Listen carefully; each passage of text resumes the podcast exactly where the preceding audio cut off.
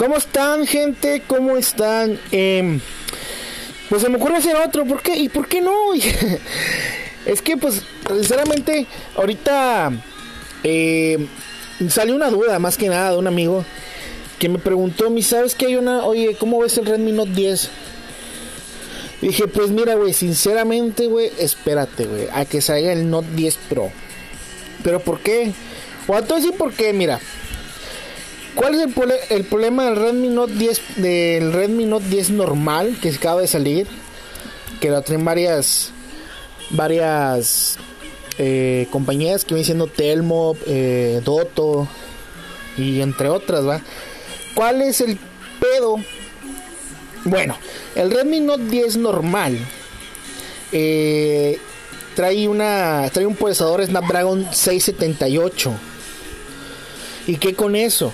Bueno, el pedo de esto es que anda alrededor de 6 mil pesos más o menos.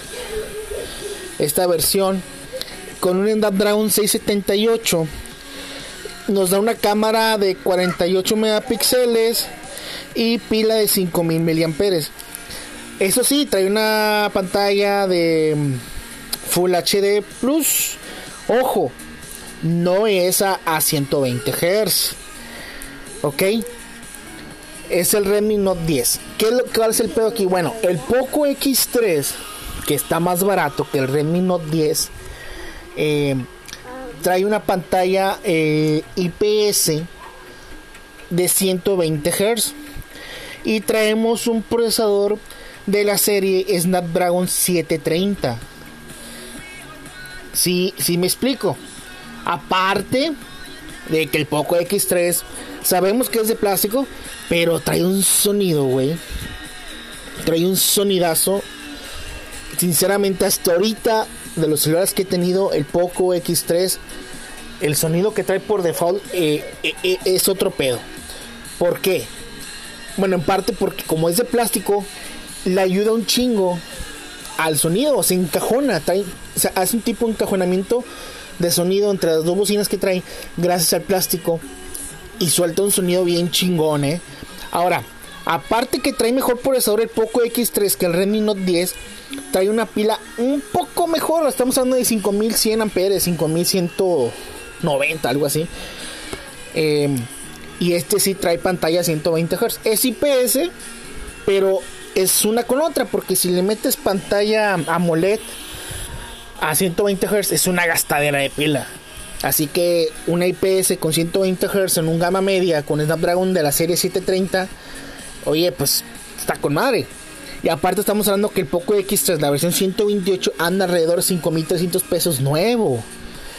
El Redmi Note 10 nos están dando eh, un procesador más pequeño de 678, Snapdragon 678. Eh, y con poco menor de pila y con pantalla normal de 60 Hz por 6 mil pesos. ¿Por qué digo que se esperan al Redmi Note 10 Pro?